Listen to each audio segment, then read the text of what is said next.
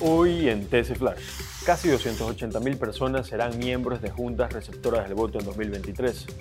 Los ciudadanos podrán verificar si aparecen en mesa electoral desde hoy en la página web del CNE. Este mismo portal permite revisar el lugar de votación. Ecuador elimina las restricciones de ingreso al país por COVID-19.